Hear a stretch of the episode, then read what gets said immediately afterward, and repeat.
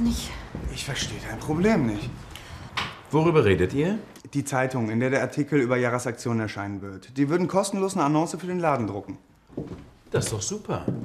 Ich glaube, der Reporter hat sich nicht verknallt. Na und? Du kannst jede Werbung gut gebrauchen. Und du solltest jede Möglichkeit, mit der du mehr Leute in den Laden kriegst, nutzen. Naja, schon. In welcher Rubrik würden sie die Annonce denn platzieren?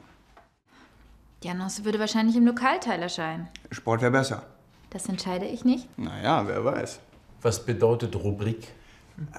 Rubriken sind Teile in der Zeitung, in denen es um verschiedene Themen geht, wie äh, Politik, Wirtschaft, Sport, Kultur. Kultur nennt man oft Feuilleton, das ist französisch. Jedenfalls solltest du das Angebot, das er dir gemacht hat, unbedingt annehmen. Pass auf.